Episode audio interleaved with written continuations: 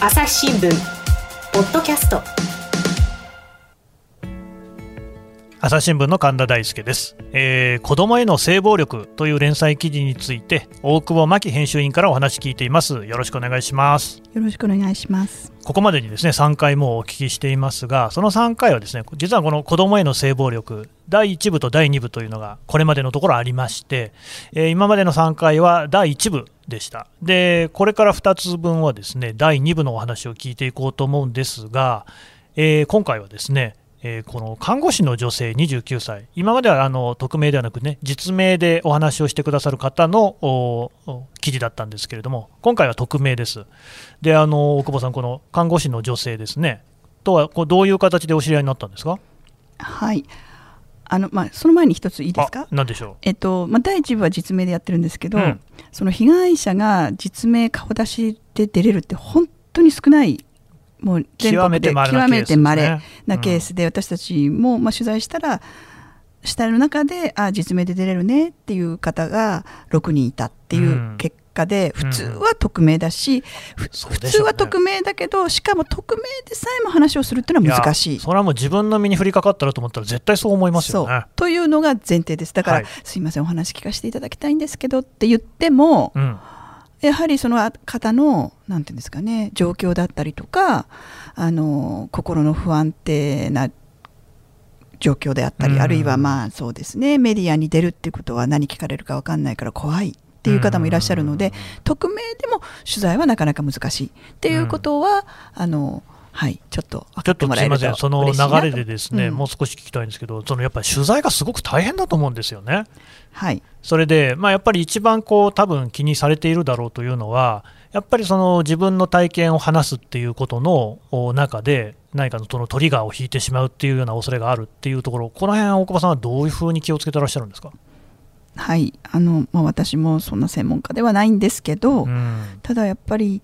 この取材を進める中進めていく中でかなりその支援者が受けるセミナーだったりとか、はい、勉強会だったりとか、うん、そういうところにも顔を出してちょっと勉強させてもらったり本を読んだりとかして、うんうん、えーと、被害者たちが、まあ、どういう思いを抱えているのかっていうことも、まあ、少しは理解した上で接しています。うんうん、で、まあ、取材者とすると無理やりこじ開けないっていうことですかね。ああ、やっぱそこが大事。うん、う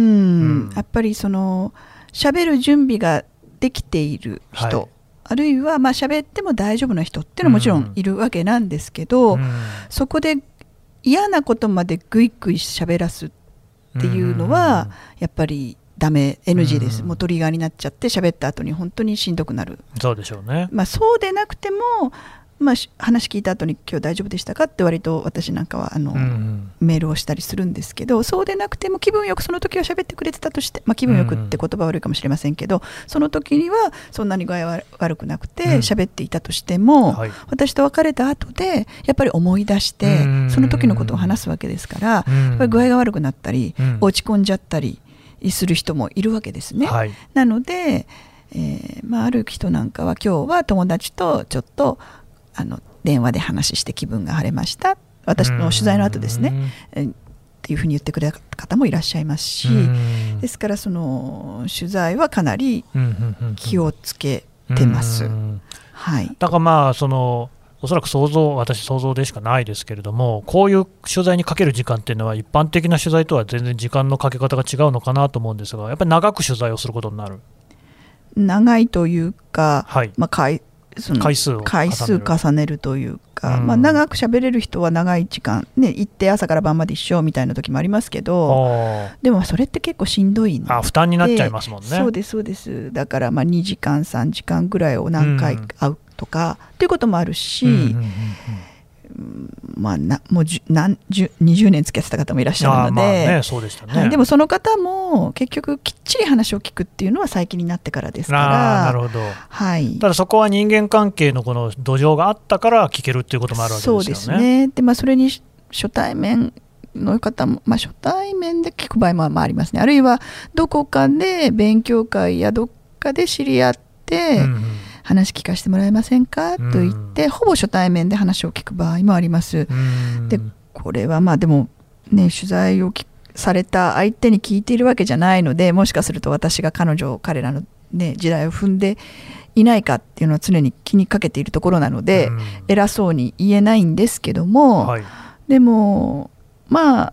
他の取材ももう30年以上してきていますので、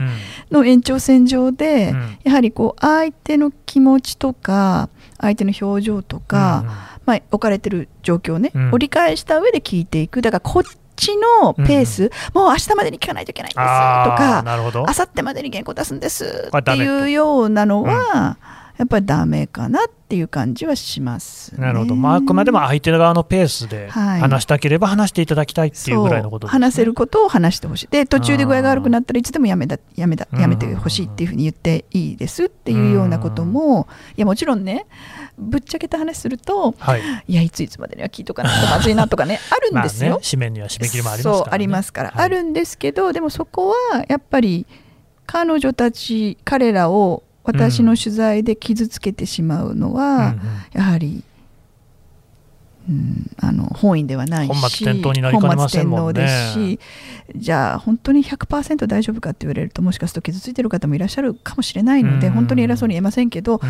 本当にこう、まあ、迷いながら、うん考えながら、まあ、取材を進めてるっていうのが、あの正直なところですね。まあ、あの大久保さんもこの今はですね子どもへの性暴力なんかは他の記者とチームでですね記事を作ってると思うんですけれども、例えば後輩記者に対してアドバイスとかってしてるんですか？こういうふうにやったらいいんじゃないの？なんて。聞かれればしますけどまあでも今のチームは割とそのこういう分野で興味を持って、うんうん、あの取材をしてきたあの記者たちなので、うん、えー、中堅ですけどもそんな1から10までその合わせ構成なんて全然言いません。だ相談があればまあ少しこうした方がいいのかなってど。うだろうねっていう話はしますけど私もまあ試行錯誤なので、うん、状況を聞きながらっていうことになりますね。例えば僕が取材班にいたら聞きたいなと思うのはこういうねその話ってまあそのデリケートな話じゃないですか。人に聞かれたくない。例えば取材の場所とかってどうしてるんですか？まあほとんどは誰にも聞かす聞か聞かれない場所、はい、例えば、まあまあ、もし我が社まで来てくださるんであれば我が社の会議室。会議室ね、うん、あるいは柳谷さんなんかは大阪でしたので、はい、えーと、そのご自宅に伺うとか。まあ、要するに相手の方が安心して喋れる場所、うんうん、で工藤さんなんかは、えーとホテルの喫茶とかあとまあ、彼女がお気に入りの喫茶店、かえってその人に紛れることができるような感じ。っていうかねかなり広いあの広いんですね、うん、くてあの広い場所で隣のテーブルとは全然こうなんていうのか近くないのでうん、で彼女が指定してくださって、まあ、彼女は別府だったので私が行かなきゃいけないのであの彼女が安心できる場所。だけどまあそれがなかなか相手の方がそういうのを見つけられない時にはまあ、カラオケボックスだったりとか。ああそっか防音設備ですもんね。そうです。でただあの密室が嫌だっていう方も中にはいらっしゃるのでね、でそうするとちょっと席が空いた、まあ、喫茶店だったりとかホテルのロビーだロビーロビーっていうかホテルにある、まあ、喫茶室ってあるじゃないですか。かなりその横と離れてる、えー、そういうところだったりとかっていう。そこもやっぱり相手方に合わせるのが肝心なんですね。相手によりますね。どこがいいですかっていうお話をされさせてもらって聞いてっていうことがありますね。えー、なるほど、やっぱり相手が安心してないとなかなか難しい。そうですよね、それこそ家族にも言ってないようなことまで話していただくわけですからね、はい、だからうちの近くじゃないところがいいっていう方もいらっしゃる。ああ、うん、なるほど、はい、ですいません。今回のですね取り上げる記事がですね、うん、すいません。ごめんなさい。私が途中に遮遮遮ってしまいました。こちらが流れでそういうふうにあのお話を聞いたんですが、えーと、とこう朝日新聞デジタルではですね記事のタイトルがえー、家の中でのこと外に言えない秘めてきた兄からの性暴力ということででこの看護師の女性の方ですがお兄さんからね、えー、性暴力の被害を受けていたっていうことなんですがこの女性の方って大久保さんどういう方なんですか？あの被害の内容っていうことかな、まあ、被害の内容とあと人柄というか、うん、お話になってどんな方なのか。あそうですね。あの20代もう29歳ですけど、うん、とってもあの可愛らしいなんていうんですかね。こう雰囲気のあるなんか、うん、うん、あのいい感じの女性なんですけど。いい感じのね、まうん。まあ、そんなこと言っても皆さん分かんないですよね。まあまあなんとなく想像しますよ。なんて言ったらいいのかなつつつつましやかな感じって言ったらいいのかな、うん、なるほど、うん、清楚な感じ。清楚な感じのはい、あの女性ですね、うん、で彼女自身はうんあのー、私がまあこれちょっとテーマは言えないんですけど、はい、あるある関係のシンポジウムがあって、うん。そこで登壇をしてたんですね。シンポジウムとして出てってお話をさせていただいた時に、はい、そのシンポジウムが終わった後に、うん、あの性暴力の連載第1部がもうすでに終わった後だったので、はい、あの性暴力の連載されてる大久保さんですよねっていうふうにお声をかけてきてくださいました。であの実は私も当事者なんですっていう。ご自分からおっしゃった、はい、おっしゃられて。でもそこではあの詳しく聞く周りに人もいますし。そうでしょう、ね、あそうなんですね、っていうふうに伺って、うんうん、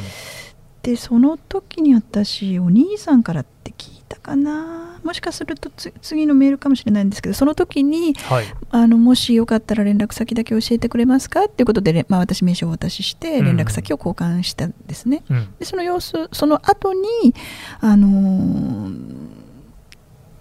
できれば話を聞かせてもらえますか？っていうお願いをまあしたっていう感じなんですね。で彼女自身がその私に声をかける少し前に自分にあったことが性暴力だったんだっていうことを気がついたっていうこと。記事によると、まあ、わずか1年ほど前だっていうことですね。そうですそうです。でだからそのだからまあ私たちの第一部ですね。子どもへの性暴力の第一部、はい、あの実名と顔を出して6人の方を伝えたんですけど、えー、その記事を読んで、うん、彼女自身もあのあこうやって話す人がいるんだっていうことが分かり、うん、で多分そのねちょっと安心感もあったのかな。だからちょっと私当事者なんですって言ってくださったんじゃないかなっていうふうに思いました。で出会って話を聞くと、うん、中学生の時中学2年生の時の夏休みですね、はい、に、うん部屋で寝てたら気が付いたら3歳上のお兄ちゃんが上に乗っかってたっていうことなんですね。うん、でだから彼女自身はそれがまあ何回かあったみたいなんだけど「うん、何これは？え、うん、何?」っていう感じでいてだから性暴力だっていう意識はなかったわけです。ただまあその後看護師さんになられて、うん。性暴力関係の本をたまたま読んだのかな。であれこれ性暴力だったんだっていうふうに気づかれたそうです。でも彼女自身はやっぱりその後すごく生きづらさを感じてられたようなので、結局今になってみればそのあの生き生きづらさ人間関係がうまくいかないとか、あのあるんですけどそういうのってこの性暴力の影響だったんだっていうことを勉強して彼女自身はあの理解するっていうことになっています。はい、その記事の中ではですね、えー、中学の時にそういうことがあった時にお母さんに相談したんだけれどもまあそのお母さんが理解を示さなかったっていうところがありますよね。うん。こういう場合っていうのも、まあ、あの特に兄からのなんていうと結構あるんですか？はい。兄からの場合は特にそういう問題が大きくて、えー、親にしてみると兄も妹も、まあ、まあ逆のパターンもあるかもしれないですけどね、あの弟から姉とか、はい、姉から弟っていうのもあるかもしれませんけど、うん、要するに加害者も被害者も両方自分の子ですよね。そうなんですよね。でで特にお母さんの場合は、えー、お兄ちゃんの方が可愛がってるケースが結構あってで息子がそんなことするわけない。っていうふうに思いがち、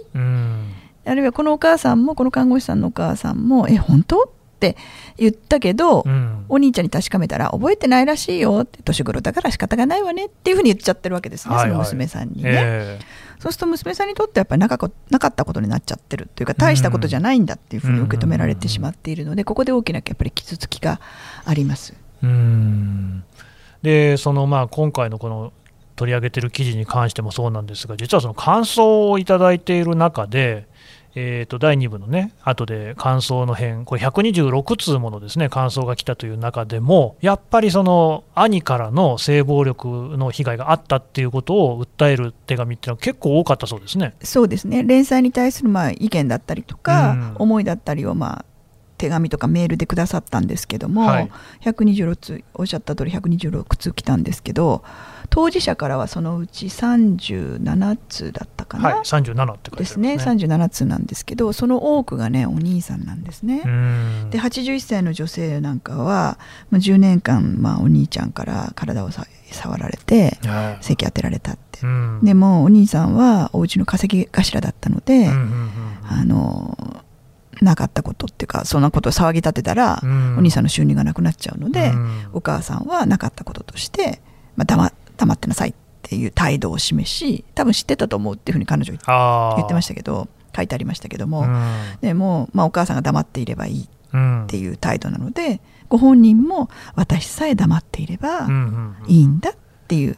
ふうに思っていたまあね、81歳というお年だとその家長っていうのがねまだあってそれこそお父さんい長男なかったのでこのうちは。ね長男が一番偉いっていう時代だったんでしょうしね。そうなんです、うん。で、まあ、彼女にしてみるとこんな連載でうん。読みたくない。読めば傷つく、うん。でもこうやって話していいんだ、うん。人権が大切にされる時代になったんだっていうことを、あの嬉しく思うというお手紙をいただきましたね。とかあとまあ60代とか40代の人もそうなんですけど、うん。お兄さんからの、まあ、毎日のように触られた経験があって、でもやっぱりこう恥ずかしくて言えなかったとかねいうことでみんな黙ってなかったこととして来ていた。うん。でもこの連載を読んで言っていいんだ、うん。やっぱりこれは被害なんだっていうことで改めてある方なんかはそのお兄さんからされたことを自分の信頼できる兄弟にうん。話をして、で今から立ち向かいたいみたいな感じ、うん。勇気をもらったっていうふうにおっしゃる手紙もありましたし、なるほど。それからやっぱり社会でこうやって取り上げられると、まあ、うつとかでもう本当にこう下向いて生きてたのが、うん。胸張って生きていいんだってこう癒されましたっていうお手紙なんかもいただいたんでうん。これこの反響は本当に改めてあの気づかされたことが多いそう方ですね。うん。そのそうやって読んでいただいてありがたいっていうのと同時に、これだけの人が反響を寄せるっていうことは、一体その隠されてね、あの今まであの表になっていない兄であったり、あるいはその親族ですね、家族からの性暴力っていうのは、一体どれほどあるのかっていうのが私はちょっと気になったんですが、こういうことって、何らか調査とかで把握することってされてるんですか？いえはっきり言って実態は分かりません、ああ、そうなんですか。えー今日本の国で言うとうん。いわゆるその児童相談所が子どもの性的虐待っていうのを扱っていましてはい、えそれが年間1700件ぐらい今、えー対応してるんですね。うん。でもそれは法律児童虐待防止法という法律のはしあの、まあ、組み立てがそうなってるんですけどはい、看護者親からの性的虐待しかカウントされなああ、そうなんですい、ね。性的虐待とすると、はい、で兄からのものってなるとええ。親がそれを気づかなかったとかほっといたということなので親の、まあ、育児放棄ネグレクトうん、に当たるか、うんあるいはお兄ちゃんの非行問題として扱っているんですね。あなのでその1700っていうのは親からの数字なので、あ、はい、はっきり言ってわからないんです。全然わかんないんですね。うん、なのでその今回も一斉にその全国の児童相談所にですね、はい、アンケートと手紙で催促をして、へえー、と兄からとか要するに親以外の、ええ。いわゆる数字に出ていないものを探したいと思っうん。てはい。調査したんですけど、うん。もう数字自体がない。まあそうなんでしょうね。はい。でうん。まあ一応私たちの中でなんとか答えてくれた児相の数値を統計すると、お兄さんからので把握されてるものが63件だったかな？ああ1年間でですけど。そんな少ないわけな少ないわけないです。であのカナダの研究機関がはあその調査をしたらしいんですけど、はい。でこれはまあ推計ですけどね、えその兄弟間の性暴力っていうのえは、うん。100人のうち5人から24人？24人、うん。100人のうち、そう。もう4経験してる分の1じゃないですか。だからまあこれ推計なので幅があるんですけどまあまあまあまあ、まあそれにしてもね。そうだから4人に1人あるかもしれないはいって言ってるんですね。ってことはもうものすごく多くて親ね親からよりも多いんじゃないかっていううん、そうなりますよね。はいななので本当にこう隠されてきたものだと思うんですね。ですから私はまずね実態調査が必要だと思うんですよ。いやそうですね。どれぐらいあるのかが分からなければ、うん、あの対応も考えられないと思うんですね。うん。ですからその、まあ、法律を変えるべきだっていうその性的虐待の、うん、と定義を変えるべきだっていう人もいますし、で法律が変えられなかったとしても例えばネグレクトの中身をちゃんとその性暴力をこう類なんですかね分類してねはい、統計を取るとか、えー、もうちょっと考えてほしいなやっぱ日本の場合は、ね、数字がないんですよね。実態を把握せずして対応してるというかそこがすごくこう問題だなってそ対応できてるのかなって感じもしますし、はい、そもそもそのこれまでの,、ね、あの話にもありましたけれどもやっぱりその被害に遭われた方っていうのがえー、その自分のね、あったことっていうのが、そのいや、忘れちゃいななんて言われるのが一番良くないと、要するになかったことになってしまうっていうのがね、良くない。この人たちも数字として数えられてないっていうことは、世間で少なくとも役所からは、自分の性暴力っていうのは全く認知されてないっていうことじゃないですか。はい、そうなんです。うん、それにね、お兄さんからの家庭内でのお兄さんからの性暴力っていうのは、うん、他の性暴力に比べると、あまあ、比べるとって言っちゃいけないんですけど、お兄さんからの性暴力の特徴とするとね、これはまあ手桶も何もないんですよ、ただそういうことを扱ってる人たちが臨床の経験から言うと、えー、体に侵入する、まあ、つまり挿入とかってことですけど、はい、侵入するなどの、ね、侵襲性が高い行為が多いんですね。あ割合が高いってことですか、うん、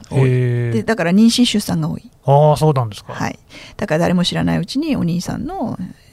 子供を産んでるとか、うん、でまあ、養子に出されるのか、うん、里子に出されるのかわからないんですけども、うん、えーと、妊娠出産が多い。これは現に今のある児童相談所の所長もそういうこと言ってました。なんで多くなるんですかね。いや侵襲性が高いからです。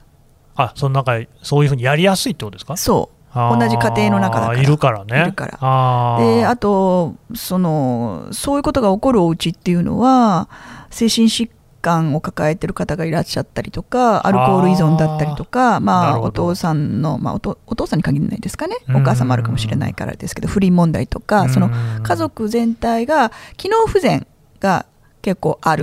というふうに見られていたりとか。あとですねお兄ちゃんへのプレッシャーが強い家庭。例えばお母さんから過干渉だったりとか期待をかけられすぎてるとかそのお兄さんが窮屈に感じているものが自分より弱いよ妹に似てるとかね。あとはあとはまあ大したことないっていうね、うん、家庭内のことでスキンシップですっていう、まあ、さっきの,、この方この方がそうでしたよね。年頃だからって言われたっていう、そういった受け止め方をしてしされることが多い。っていうようなことを専門家の方はご指摘されていますね。じゃあある種そのやっぱ兄弟間っていうのがそういった性暴力の温床になりやすいっていう面もありそうなんですね。あると思います。そうすると、ですね、まあ、私なんかも妹いますけれども、うん、兄弟であの異性っていうのは、非常にありふれたシチュエーションだと思うんですね、これ、私たちとしてどういうところに、ね、気をつけていったらいいのかっていうと、どうですかね？やっぱりあのこれまでの会にでお話しましたけど、プライベートパーツの教育、うんうん。お兄さんであれ誰にも見てせたり触ったりしちゃいけないっていうのがありますから、はい、プライベートパーツの教育をするっていうことと、あとやっぱり境界線をきちんと持つ、ね。うん、あのやっぱりね性的なその暴力を振るうケースっていうのはやっぱり境界線が人との境界線が近いんですよね。でそういう子たちへの教育っていうのはあの一本肩から指先までのこの、うん。なんていうんですかこれは。腕の長さっていうのかな、はい、を取ろうねって言って教育されるんですけど、ね、そうですそうです、はいはい、まあ、今ねコロナでちょうどいいんですけど、そのそれぐらいがあの普通だよっていうこと。だから結構性的暴力受けた人って人とのだから性化行動が起こるって以前にもお話しましたけど、人との距離が近くなっちゃったりするんですね。ベタベタしたり触ってきたり、ね、だから割とその一腕人あの腕一本の距離を取ろうという、まあ、境界線の、うんルールををまあ、話をするっていうこともあるし、それからあとお家で言うと雑魚ね川の字。川の字はダメですね。親と子供と兄弟も離れて、ね、離れて寝る雑魚寝とかあとそれこそお風呂上がりに裸で歩くとかそれだから本当に境界線を侵害しているわけですよね,、なるほどね。だから日々の生活からやっぱり境界線を意識してることが大切で、まあ、なんかその雑魚寝なんかもそうだし、裸で歩くなんてでも、なんかどちらかというと、微笑ましいぐらいの感じではあったかもしれないですよね。でもそれがやっぱりダメなんですんですね微笑ましいでは済まなくなってしそういうまいますことですね。うん、だから例えば小さな子供がね、えーまあそうですね小学校1歳とかにあ小学校1年生とか2年生だと、うん友達同士で遊びながらもパンツ引きずり下ろしたりとか正規にせ合ったりってたまにあると思うんですありますよね。でそれって世の中的に言うとまあ6歳7歳の子がやってると微笑ましいっじゃ思っちゃいますよね。でもそれを放っておくと、うん。やっぱり大きくなると発展していくので、うん。その段階でプライベートパーツうん。の教育を、まあ、前々からしてるといいんですけど、うん。やっぱりやっちゃダメだよねって、うん。誰にも見せないんだよねっていうことであの防いでいくうん。っていうことが必要で、あの家庭内でも全く同じだと思うんですね。で。児童相談所で性的虐待の疑いがあってそのうちに訪問すると、うん。やっぱり自分のうちがあるのにお兄ちゃんと一緒に家族みんなで寝てたとかあと、うんそうなるとお父さんとお母さんの性行為をまあなんとなく見てるとかあのいあとお風呂を一緒に入るうんとか、やはり日本はお風呂もやっぱりなんかね、だってそれこそアイドルとかでもね、ええお父さんと何歳まで一緒にお風呂に入ってたなんて、美談のごとく言ってるじゃないですか。それはダメなんですよね。ですねはい、だからそこからちょっと考えていかないといけないと思います。なるほど。わかりました。どうもありがとうございました。ありがとうございました。朝日新聞ポッドキャスト朝日新聞ある聞きは、人工音声が伝えるニュースサービスです。外に出かけたら、スマートフォンのアプリで、お家にいるときは、スマートスピーカーに、朝日新聞のニュースを聞かせて、と言ってください。あなたの知りたい、ニュース、どこででも、朝日新聞ある聞き。たった5分で、今日のニュースをまとめ聞き。はい。というわけでですね、朝日新聞の大久保真紀編集委員からお話を伺ってきましたが、大久保さん、あの本をね、出されているということで、ちょっとここで紹介しようと思うんですが、えー、と今回はですね子どもへの性暴力というテーマでお送りしておりますけれども、あのもっと他にもですねいろいろたくさん取材をしてこられてるんですよね。はい、私あの虐待の問題は20年ぐらいはい、あのまあいろいろやりながらのでうん。太くなったりあのなんですかね取材の線が多かったり少なかったりしますけども、はいはい。20年ぐらいやってきましてでそれについてのあの本出しています。これタイトルが、えールポ児童相談所。はい、あの朝日新聞出版から出てる新書なんですが、はい、やはりあの事件が死亡事件があると児童相談所ってすごく責められますようね。んでいやもちろんそんなにしてたんだと。そうええで電話がかかってきてあの仕事ができなくなるぐらいになるんですけども、はい、そのもちろん児童相談所も判断間違ったりうん悪いところあるんですけども、でも児童相談所自身がどんなところでどんな苦労をしていてどんな課題を抱えているのか人も金もうん、いないんですよ。全然知りませんね、我々ね。でそれをまあ実際に児童相談所に1ヶ月張り付きまして朝8時半に皆さん出勤とともに行き、はい、夜児童福祉士さんが帰る夜の12時1時まで一緒にいて、えー子供を保護する現場にも、まあ、一緒に連れて行っていただいてっていうような、うあの中を全部見せていただいたものを書いた。本です。なので協力してくださった児童相談所は守秘義務違反を犯してまでもそういうことですね。取材に協力してくださってますので、うん。どこでのことかっていうことは一切言えないんですがでも児童相談所もこんなに、まあ、頑張ってるというかこんな課題に直面していて、うんこんな思いでやっているんだってだからそのダメだダメだというだけでは物事始まらないんだっていうことを実態をまず知ってもらうということで、書いた本です。なるほど。